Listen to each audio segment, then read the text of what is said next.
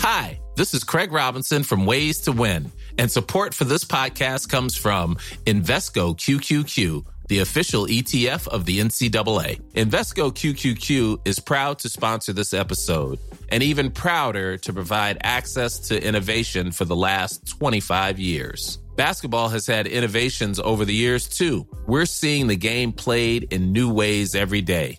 Learn more at Invesco.com slash QQQ. Let's rethink possibility. Invesco Distributors, Inc. L'Entertainment Lab by Newton Studio, c'est le podcast 100% Brain Entertainment.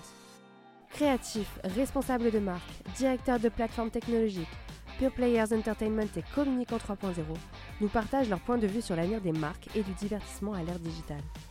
Ce podcast est animé par Alexis Ferber. Bonjour à tous, je suis ravi d'accueillir Olivier Polvast qui est le Chief Brand Officer de chez Egg. Bonjour Olivier. Bonjour Alexis. Donc on est ravi de t'accueillir. Euh, en quelques mots, est-ce que tu peux nous dire comment tu es arrivé euh, à être le Chief Brand Officer de Egg?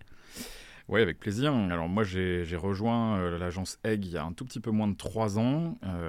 ça fait 22 ans que j'ai le bonheur de travailler. J'étais auparavant directeur général adjoint d'une agence qui s'appelle MKTG au sein du groupe Densu. Euh, dans laquelle j'ai passé, euh, passé pas mal d'années au global au sein de ce groupe, près d'une quinzaine d'années.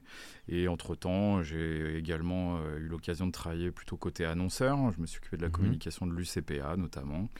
Et côté média, puisque j'ai eu la chance d'être directeur du développement d'RMC Sport pendant également quelques années.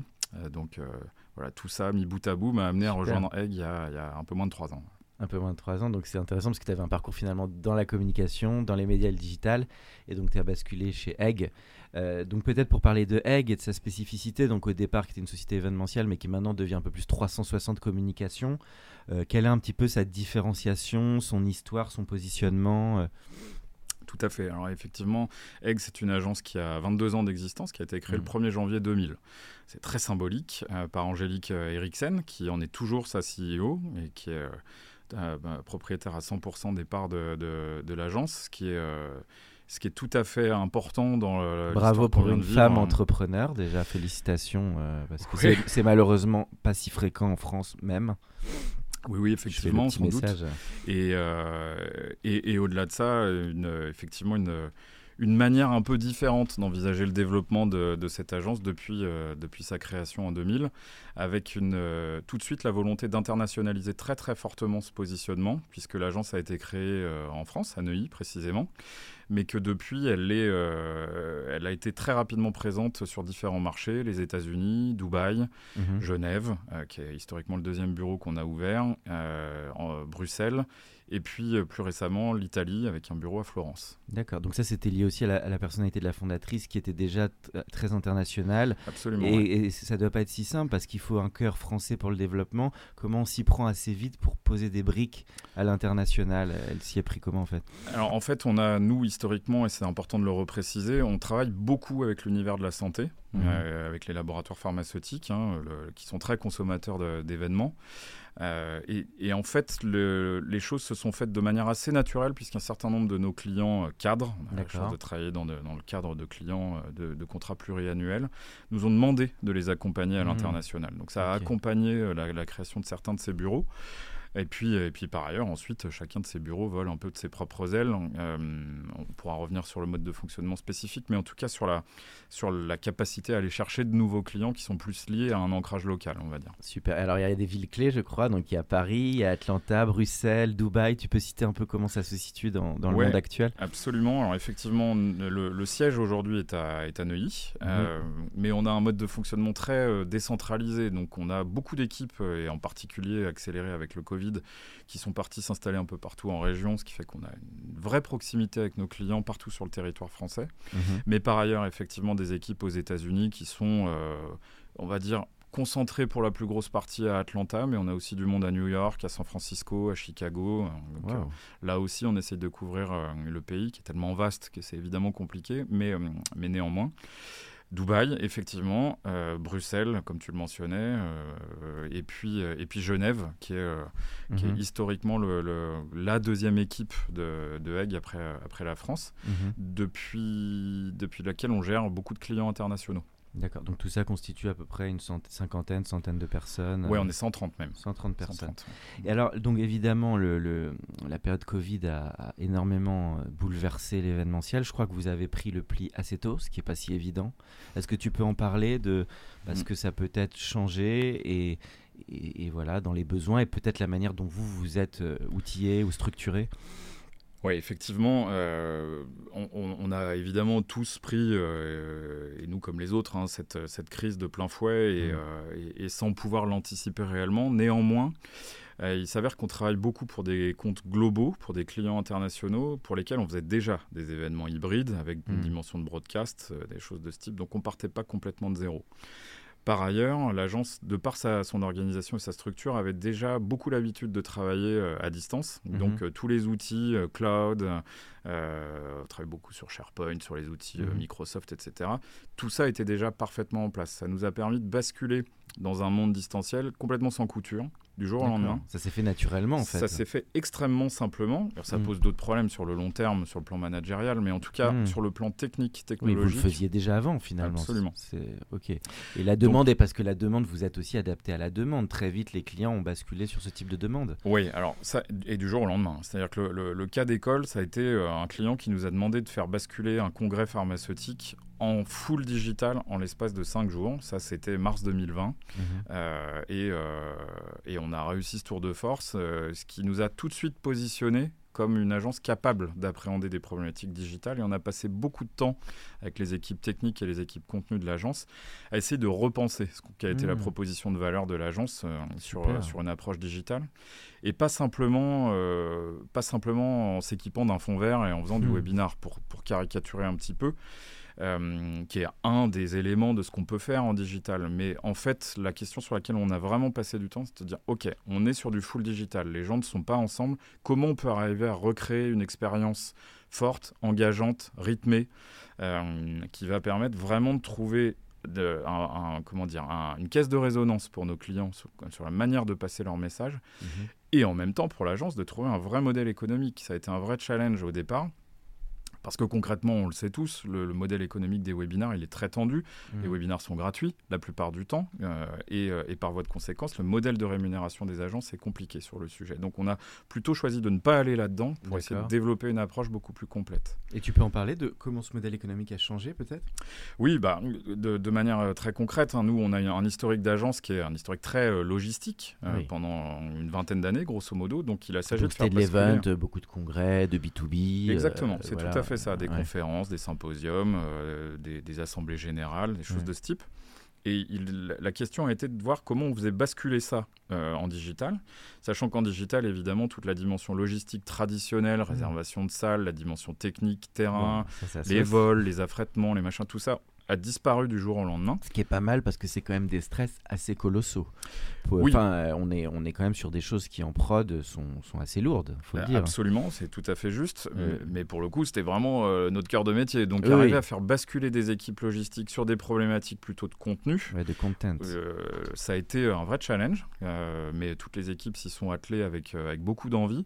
Et, euh, et on a fait pivoter le modèle en, je dirais, en l'espace de trois mois, grosso modo, pour arriver vraiment à se repositionner sur euh, une capacité à appréhender la dimension technique de l'événementiel digital. L'utilisation des plateformes Mhm. événementielles immersives, relationnelles, etc. Il y a plein de solutions techniques Mhm. différentes. Laquelle d'ailleurs tu préconises en général sur les lives C'est- euh, très t'adaptes à difficile à, chacun, dire. t'en On as tra- pas, Nous, ouais. on travaille beaucoup avec une solution qui s'appelle SpotMe. Mhm. euh, qui offre beaucoup de variétés euh, en termes de, de relationnel, justement, euh, événementiel digital. Mais, euh, mais on travaille avec d'autres solutions en fonction de ce que le client désire mettre en place. On s'adapte au cahier des charges. On n'est pas nous-mêmes propriétaires d'une solution, si ce n'est sur une solution de, plutôt de gestion d'inscription, de, choses comme ça. Mais ensuite, dans le relais opérationnel, on, on s'interdit rien. On travaille avec, euh, avec beaucoup de monde. Donc si j'essaie de me... Parce que c'est intéressant pour les auditeurs, moi je trouve que c'est un sujet assez passionnant et qui va se développer d'ailleurs dans les années à venir. Comment finalement créer un événement digital et le rendre, comme tu as dit, euh, sympa et attractif parce que c'est quand même l'enjeu. Les visios, tout le monde s'est fait des visios depuis deux ans. On en a vu aussi les limites. Euh, donc ça va être quoi? Je, je, réfléchis à haute voix, mais tu me diras. Donc j'imagine le teasing va être important. L'expérience, il va falloir la rendre aussi vivante. Donc ça veut dire en termes de contenu, de format, mm. de vidéo. Donc les contenus deviennent clés. Absolument. Et puis après, il y a le, la prolongation de cet événement pour qu'il soit pas ponctuel, mais qu'on puisse avoir des contenus renouvelés, un peu comme des masterclass euh, live. Est-ce que tu peux, sans tout révéler tous les secrets de fabrication, mais c'est intéressant de en quoi tu crois, toi, pour peut-être réinventer euh, bah, cet événementiel et le rendre surtout intéressant et sympa quand mm. on sait que quand même le cœur de l'événementiel c'était rencontrer les gens euh, et partager des choses. Donc, euh, en, fait, ce, que, ce que tu viens de dire est extrêmement juste et on a beaucoup travaillé là-dessus. un événement, c'est plus qu'un événement, c'est un point d'ancrage. Mm. C'est-à-dire que on considère, nous, aujourd'hui, que, que l'événement est en réalité une plateforme de communication Mhm. qui vient euh, compléter le dispositif de communication de nos clients, mais euh, qui a un vrai rôle dans le temps. C'est-à-dire, c'est pas juste le jour où on se mhm. réunit, c'est avant, c'est pendant, c'est après.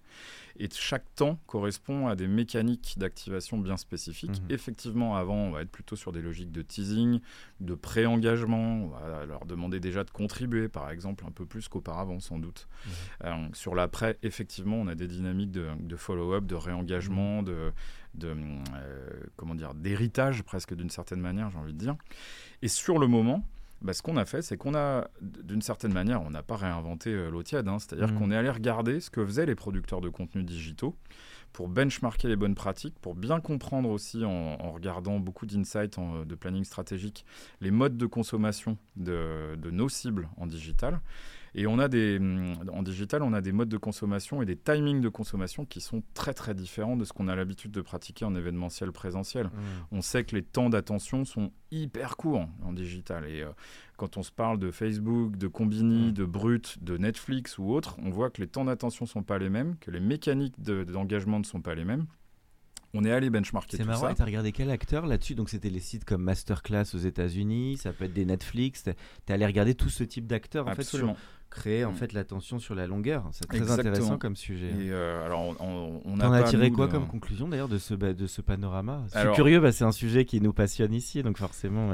On en a tiré comme euh, comme conclusion, c'est un bien grand mot parce que tout ça est tellement évolutif qu'il n'y a jamais de conclusion définitive. Ça bouge vite, on va dire. Mais euh, la, conclusion, c'est qu'il n'y a pas de recette parfaite et qu'en fonction de ce qu'on veut faire passer comme message, il, faut adapter les formats. Et c'est surtout là-dessus hmm. qu'on a passé beaucoup de temps. C'est-à-dire qu'en réalité, et c'est un vrai enseignement, y compris pour, euh, pour maintenant, où on revient beaucoup hmm. sur du présentiel, il faut varier les rythmes. Il faut casser hmm. sans arrêt les rythmes pour, euh, pour pour être sûr que les gens sont bien là. Et c'est pas parce qu'ils sont assis en face de vous dans une plénière qu'ils sont bien attentifs. Donc, et en digital, c'est encore plus flagrant. On a pour le coup de la data qui remonte beaucoup plus fort. Donc on se rend compte de ce qui marche, ce qui marche pas, de là où les gens sont attentifs quand ils interagissent et sur quoi mmh. ils interagissent. Donc on a beaucoup regardé tout ça pour essayer de rythmer, de casser les, mécaniques de plénière de deux heures où euh, au bout d'un moment euh, les gens sont quand même beaucoup moins attentifs ou moins engagés pour se dire que peut-être qu'il fallait plutôt des slots de 10-15 minutes et puis entre les deux avoir des mécaniques de vote, de sondage, des contenus plus courts, des contenus plus fun, des choses qui viennent un peu réanimer tout le monde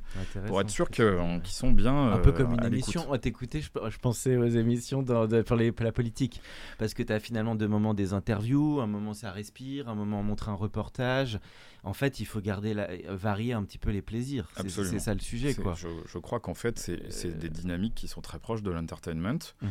Au service du message corporate, hein. en l'occurrence, on se parle beaucoup d'événementiel corporate, on pourra parler d'autres environnements après, mais le, le, cœur de notre métier à nous, c'est de faire passer le message que le client veut faire passer.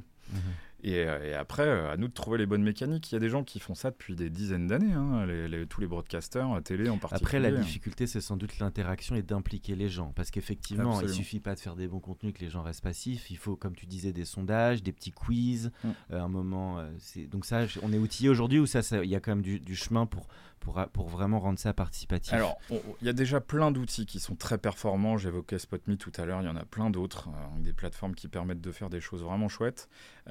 Et on n'est qu'au début de l'histoire. Hein. On a organisé, nous, par exemple, il y a trois semaines, ce qui est, paraît-il, le premier événement euh, corporate dans le métaverse. Donc ça, c'est ah des perspectives encore différentes euh, qui s'ouvrent. Il y a énormément d'exploration à faire euh, sur le sujet, mais fondamentalement, Pour moi, la recette, c'est plutôt d'arriver à, à, ne pas comparer l'événementiel digital à l'événementiel plus classique, entre guillemets, ou présentiel. La réalité, c'est que ça répond pas tout à fait aux, mêmes, aux mêmes recettes. ils sont complémentaires en vrai. Absolument. Et ça permet pas de faire les mêmes choses. Hmm. Euh, tu as raison, c'est complémentaire. Ou typiquement, quand on travaille avec des clients globaux, bah, le fait de, ne plus faire voyager 3000 euh, personnes, euh, leur faire prendre l'avion pour 24 heures, dans un, dans un contexte environnemental où les gens ont une conscience, fort heureusement, qui se développe beaucoup sur le sujet, ça devient une aberration en fait. Donc le digital permet d'apporter des réponses à ça. à côté de ça, le digital permet d'organiser des choses, des expériences qu'on ne pourrait jamais faire en présentiel. Je donne un exemple très concret on a, euh, pour un de nos clients, on a organisé une masterclass de cuisine. Mhm. Euh, on avait 750 collaborateurs euh, mhm. connectés en simultané, en train de faire en même temps qu'un chef très connu ah, une recette, chacun chez soi, connecté via, via Zoom en l'occurrence. C'est impossible d'avoir 750 postes de cuisine au même endroit en physique, en présentiel. En revanche, en digital, ça, ça marche très bien. Par contre, il faut des gens disciplinés. Il hein. faut, faut, que ça démarre à l'heure. Ouais, c'est sûr. On n'est pas parasité trop par les soucis techniques, ça va, ça se rôde maintenant. Oui, ça... Non, ça, ça, ça, se règle. Hein. On a à peu près tous des connexions euh, stables. Euh, il y a beaucoup de gens qui sont fibrés maintenant, peu importe où. Donc, euh, donc non, non, ça se passe très bien. Très intéressant. Et donc, le, le bah, on va arriver justement à l'Entertainment Lab, qui est, ça, bah, ça, fait une bonne transition puisque c'est le thème du, du, podcast et qui parle justement bah, des tendances clés en matière d'entertainment et de live.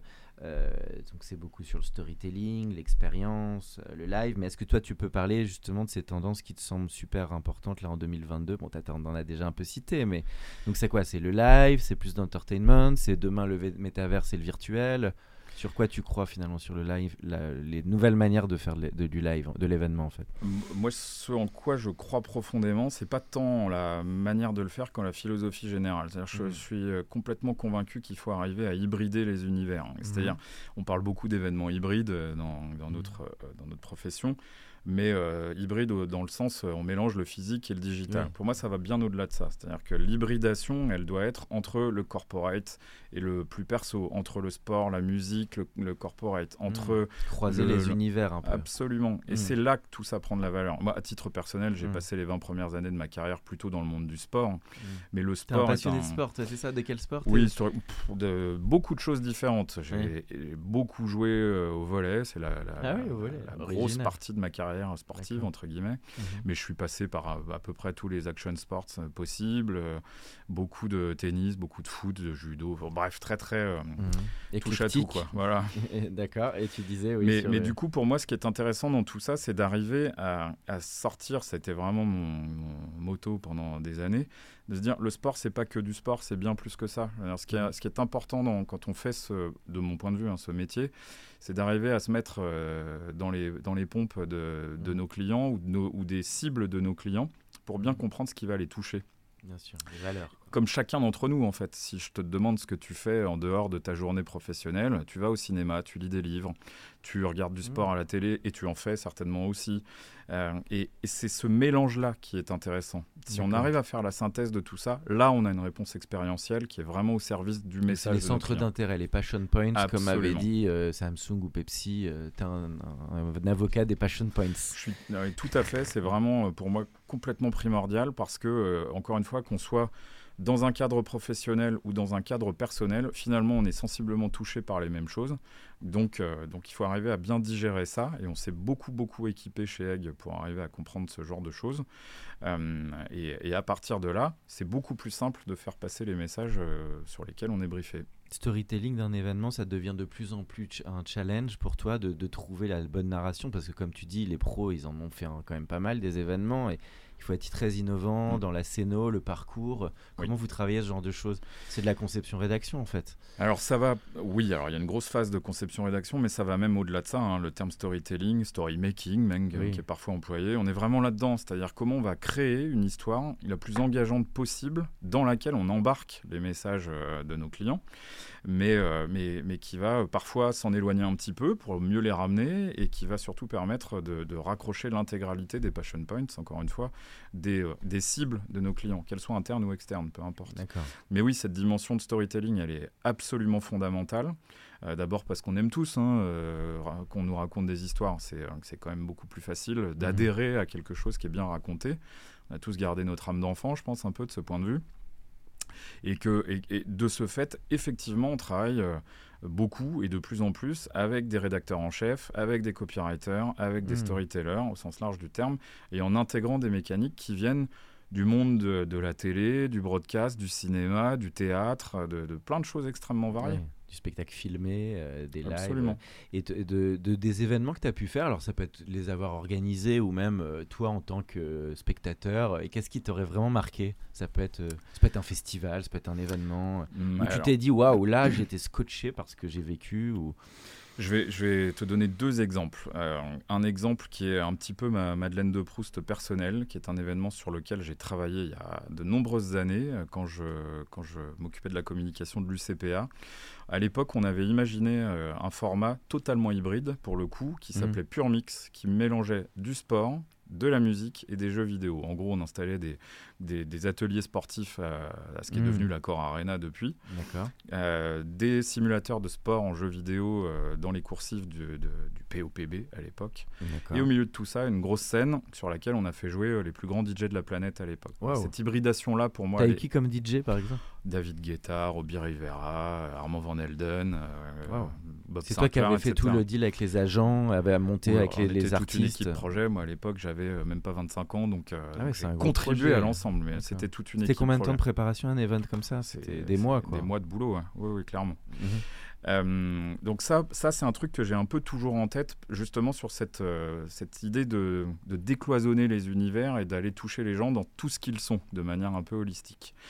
Euh, pour te donner un exemple plus récent, moi j'ai été hyper frappé, impressionné par une pièce de théâtre immersive qui s'est jouée à Paris il y a quelques mois. C'était avant le Covid, donc ça, ça, fait même un peu plus de deux ans, qui s'appelait Close.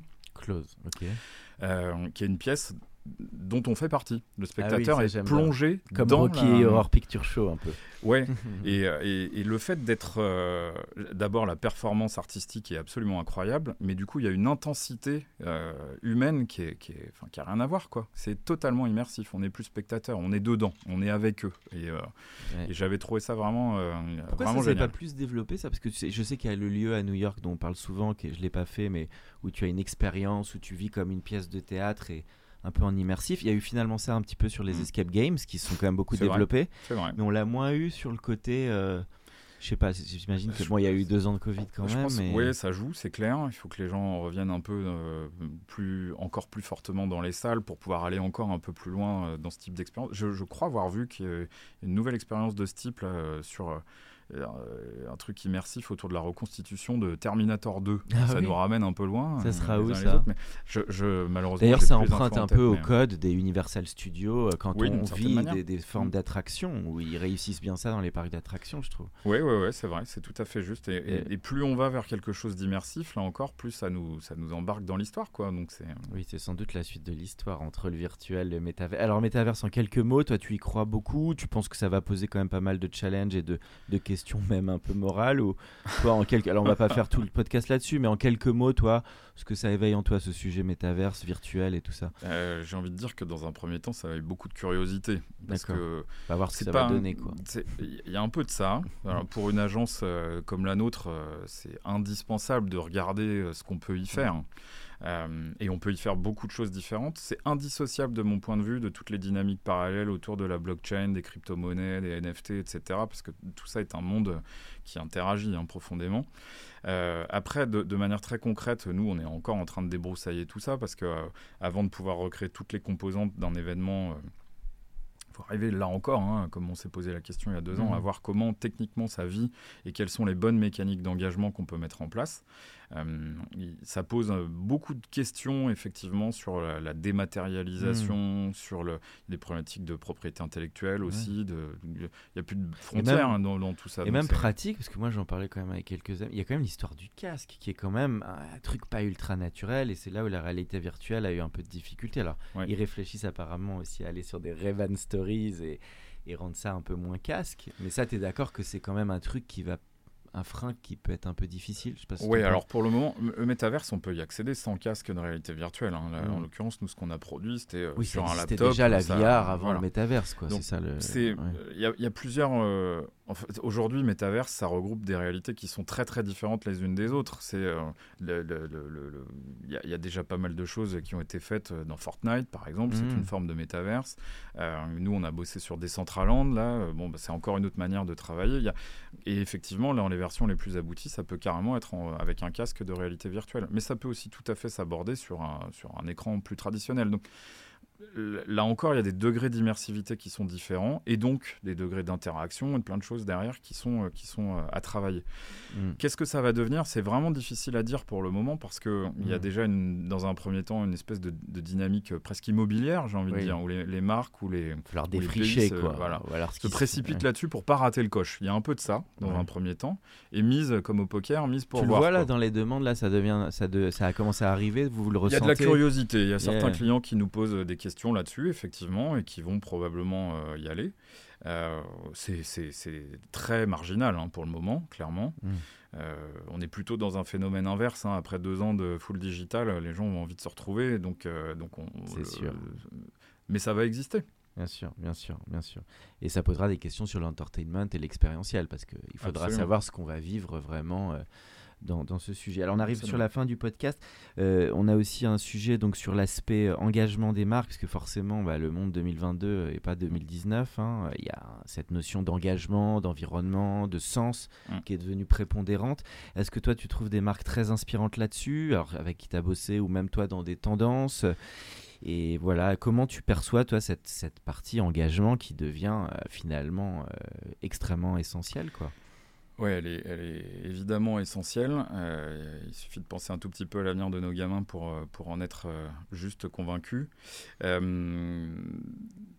ce que je constate en tout cas, c'est que c'est une tendance lourde, de fond, durable, et qu'on est, je crois, sorti de la phase un peu de greenwashing. qui a existé quand même pendant quelques années. là, on est sur des, sur des demandes qui sont beaucoup plus pérennes. On travaille, nous, il, s'avère qu'on sort d'un cycle de certification ISO 20121 avec, mmh. euh, avec Egg. Et euh, à la fois parce qu'on en est profondément et intimement convaincu, on a des modes de travail sur la partie RSE qui sont, euh, qui sont très engagés, j'ai envie de dire. On a un, Sustainability Committee qui, qui regroupe des, des, collaborateurs bénévoles, donc, qui ont envie d'aller plus loin dans cette dynamique-là. Mmh. On a une fondation d'entreprise. on reconstruit deux écoles au Zimbabwe pour euh, donner l'accès à l'éducation à des gamins qui euh, n'y avaient pas accès jusqu'à présent. Euh, et ça, dans une logique vraiment, vraiment humaniste, j'ai envie de mmh. dire.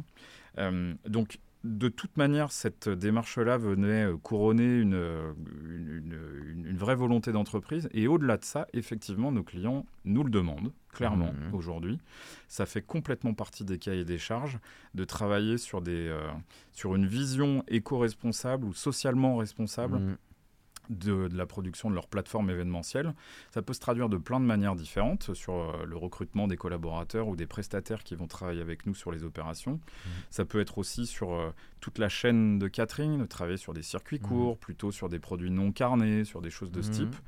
Euh, et, puis, et puis, évidemment, on travaille aussi beaucoup sur les, problématiques de, compensation carbone de, nos, de nos événements pour euh, être le plus même neutre les possible. De. Et donc il y a même un travail en amont sur les régies, euh, les, les, la manière de circuler, etc. Exactement. C'est euh, un problème pas simple à résoudre, hein, évidemment. nous, le, cœur de notre métier fait qu'on fait voyager le monde dans le monde. Donc, donc c'est tous ces déplacements, c'est des vraies problématiques au quotidien. Est-ce qu'on on va privilégier plutôt plutôt euh, des modes de déplacement automobile, plutôt le train, plutôt l'avion, plutôt du coup rien du tout et passer sur du digital. Enfin, c'est toutes ces questions-là qu'on se pose avec nos clients. Et j'imagine maintenant ça devient assez fort même dans les, les appels d'offres, etc. Ce sont des, ces grilles RSE sont des vrais points clés de différenciation euh, des acteurs du marché. Quoi. Complètement, et, parfois sur des niveaux de détail euh, qui, qui, prouvent vraiment que les clients ont, pris une maturité très forte sur ces sujets-là. Typiquement, dans un événement, alors c'est la, la, caricature un petit peu, mais on est forcément très consommateur, comme dans tous les grands salons, de moquettes. Mmh. La moquette, c'est un produit ultra polluant. Donc comment on fait pour demain utiliser des moquettes qui sont mieux produites, qui sont recyclables, qui vont pas être juste euh, jetées euh, telles quelles? Ça, ça, paraît peut-être un peu anecdotique comme ça, mais en fait c'est autant de petits points de questionnement qui se posent sur euh, tout ce qu'on met en place. En fait. D'accord. Une ou deux marques que tu trouves vraiment inspirantes là-dessus Ça peut être avec qui tu as bossé ou même que tu vois où tu te dis waouh ils sont, ils, sont, ils sont forts ceux-là ou... Alors, en termes d'initiative En termes euh, en termes d'initiative, moi je trouve que toute la démarche mise en place par le, comité d'organisation euh, Paris 2024, par mmh. exemple, est très, euh, est très engagée, très puissante, très exigeante. Donc ça, c'est la, promesse sur laquelle ils se sont engagés est très haute. Mmh. Pour arriver à tenir ce cap, c'est un vrai boulot du quotidien et je trouve ça vraiment très chouette, très exemplaire s'ils arrivent à aller vraiment au bout de, de cette, de cette démarche. Euh, ensuite, des, des marques engagées. Je, pour moi, il y a toujours un petit biais qui est que les marques les plus, euh, les plus exemplaires ne sont pas forcément celles qu'on voit le plus. Mhm. Euh, parce que derrière, il y a un poids publicitaire notamment. Hein, c'est aussi l'exploitation de cette information qui pose toujours question. Donc, ce que je trouve intéressant, moi, c'est. c'est les discrets qui le font bien. Quoi. Parfois, où c'est cet engagement quotidien, cette, cette capacité à prendre ça en considération à tout niveau de la prise de décision de l'entreprise et pas juste sur de la pub ou pas juste sur de l'événementiel, mais vraiment sur des, des, ça, c'est très profond. Ça veut dire que toutes les fonctions clés de l'entreprise sont engagées, euh, sont des valeurs euh, très profondes pour une entreprise. C'est pour ça que je, je, suis très sensible à, toutes ces entreprises qui travaillent sur euh, la définition de leur raison d'être, arriver à mmh. intégrer ça vraiment dans le mode de fonctionnement de l'entreprise. Donc c'est, ça, c'est vraiment des, des, démarches qui sont riches. Olivier, en termes personnels, tes goûts en matière de divertissement, je sais que tu viens du média et, de cette culture, donc ça peut être la lecture, ça peut être des films qui t'ont marqué, des séries ou même musique. Qu'est-ce que tu citerais comme œuvres qui t'ont accompagné ou qui te touchent, ou des artistes ou... Ouais, euh, moi je suis un... comment dire je, suis très fan de pop culture de manière générale. Euh, Donc t'es fan de Tarantino Oui, de Tarantino. Je, je, je, suis très très fan de Star Wars par exemple. J'ai deux enfants de 6 et 8 ans, je suis en plein en train de leur faire quel, découvrir Quel épisode de Star Wars C'est les premiers qui t'ont marqué forcément de Lucas ou... Ouais, je, trouve qu'ils ils apportent des choses différentes. ils ont bien réinventé, tu trouves la franchise Tu arrives à tenir la, la, corde sur la longueur sujet là. Quoi, quoi, que je dise, je vais pas me faire que des amis. Donc... Bah, tu, peux, tu peux y aller, mais... Euh, non, non, moi je trouve que chacun apporte quelque chose de différent à à l'histoire globale. Et, au-delà des différents épisodes, moi, ce que je trouve assez fascinant euh, chez, chez quelqu'un comme George Lucas, c'est la capacité à inventer des mondes. C'est un peu comme chez Tolkien ou des gens comme ça. C'est de partir si loin pour concevoir euh, des, des langages, des, des, cultures. Des, moi, il y a mm. quelque chose que je trouve vraiment euh, fascinant là-dedans en termes de, de créativité. Euh, il a failli pas le faire. Je fais ma petite anecdote sur Star Wars, mais George Lucas, il traînait son scénar à l'époque. Tous ses potes lui disent Oh, tu nous fais chier avec ton Star Wars. Et finalement, euh, il a pu le faire, euh, mais ça s'est joué à pas grand chose. Et c'est grâce, je crois, il y a Coppola qui l'avait aidé à l'époque. Ah oui. un peu le. Ah bah, oui, c'était le parrain. Je vois que je tombe sur un fan aussi. oui, forcément, tu me lances sur le cinéma, je peux y aller, mais c'était le, parrain à tous les sens du terme. C'était Francis Ford mm. Coppola et, George Lucas, c'était un peu le jeune, le jeune Padawan, on dirait, mais qui, sur son Star Wars, a creusé un, un, bon, un bon sillon. Et surtout sur le merchandising qui a permis évidemment cette clause que je crois la Fox au début voulait pas lui garder. Il a bien fait de la garder finalement. le, succès de cette franchise est extraordinaire. C'est d'ailleurs c'est assez marrant de, comparer. globalement, je suis assez fan de science-fiction de voir le succès euh, relatif ou comparé de, de l'univers Star Wars versus l'univers Dune, par exemple. Ah oui, c'est pas le même qui écho. Est, qui est un univers beaucoup plus complexe. Plus noir, entre guillemets, plus, enfin, plus, beaucoup plus sombre. Et qui, est, beaucoup plus difficile à appréhender pour le grand public. Et, euh, et, de ce point de vue, justement, pour revenir à cette vision euh, pop culture, moi, mhm. ce que je trouve chouette chez, chez, dans, dans l'univers Star Wars, c'est que finalement, J'en ai à 45 ans une lecture qui n'est pas la même que celle de mes enfants à 8 ans, euh, qui va pas être la même non plus que celle de mon père, euh, qui en a des souvenirs, euh, limite la larme à l'œil, de, la première fois il a vu Star Wars au cinéma. Donc, c'est l'universel et c'est beaucoup. Il y a un livre qui s'appelle Le héros aux mille visages, je sais pas si tu le connais, de Joseph Campbell, qui parle justement de tout le parcours du héros dans les scénarios qu'on retrouve dans beaucoup de films hollywoodiens. Et c'est vrai qu'on retrouve ces codes dans Star Wars, un peu comme l'histoire d'Ulysse dans la Grèce, etc. Et c'est ça qui peut-être amène ce côté universel qu'on retrouve aussi dans certains films de Spielberg. Absolument, tout à fait. Et c'est ce qui fait que ça touche autant euh, un grand-père maintenant qu'un enfant. Il y a, enfin, voilà, toutes les générations. Donc c'était aussi ce, ce storytelling. Euh, pour finir, les conseils que tu donnerais à un ou une jeune qui se lance dans, bah, dans ce métier de l'événementiel en 2022, ou événementiel 3.0, on va dire, après ce podcast Ouais, ouais, effectivement, c'est une ouverture que je trouve intéressante. Euh, pour moi, le, conseil, c'est de, rester super curieux, euh, avide de, tout ce qui se passe autour. Notre, notre métier c'est pas que de l'événementiel, c'est vraiment de la, de la communication mhm. qui va s'incarner, encore une fois, dans des temps événementiels. Mais pour arriver à faire ça, c'est être curieux de tout ce qui se passe autour, d'essayer de comprendre les tendances, de comprendre euh, ce mhm. qu'aiment les gens, comment le monde évolue et, que, et, du coup de quelle manière nous, on peut arriver à être un peu un, réceptacle, un catalyseur pour tout ça. Donc, euh, donc c'est, des métiers un peu particuliers hein, mhm. dans, l'événementiel. Il y a pas, il y a, y, a, y a, quelques écoles qui se sont spécialisées là-dessus. Il y a des compétences techniques, il y a plein de choses. Mais en fait, c'est un, ça regroupe tellement de, de, de, comment dire de, de curiosités différentes, mhm. d'expertises différentes que moi c'est ce que j'adore. Il faut aimer rencontrer aussi parce que c'est quand même la rencontre elle est clé des cultures, des autres. Mhm. C'est la base de l'événementiel aussi. C'est exactement cette euh, cette fibre humaine qu'elle se traduise euh, dans de l'événementiel présentiel, digital ou encore une fois peu importe ou dans de la prod de contenu. C'est le, le, le ferment de ce qu'on fait. Euh, et, aujourd'hui, de manière très transparente, on est dans une période de, tension extrême du marché hein, sur mmh. le recrutement. On voit que visiblement, il y a moins de jeunes qui veulent se tourner euh, vers, ce type de, métier. Et puis le Covid, on a découragé quand même un, paquet. Et pourtant, il y a une richesse, une diversité, des rencontres, de l'humain. De... Et, puis, on va euh, réapprécier ça maintenant aussi, hein, je pense. Hein. J'en suis, on le voit tous, mais, hein. mais effectivement, moi, je, suis profondément amoureux de ces métiers, de la, brand activation au sens large, on va dire, pour toute la, diversité qu'elles amènent. Merci beaucoup, Olivier. C'était un plaisir de t'accueillir pour euh, l'Entertainment Lab. Merci beaucoup, Alexis. Pour ceux qui sont encore avec nous, merci de nous avoir écoutés. Pensez à aller mettre une note au podcast dans la section notes et avis sur Apple Podcast. Cela nous ferait énormément plaisir et nous permettrait de continuer à faire grandir ce podcast consacré au Brain Entertainment. À bientôt pour un nouvel épisode.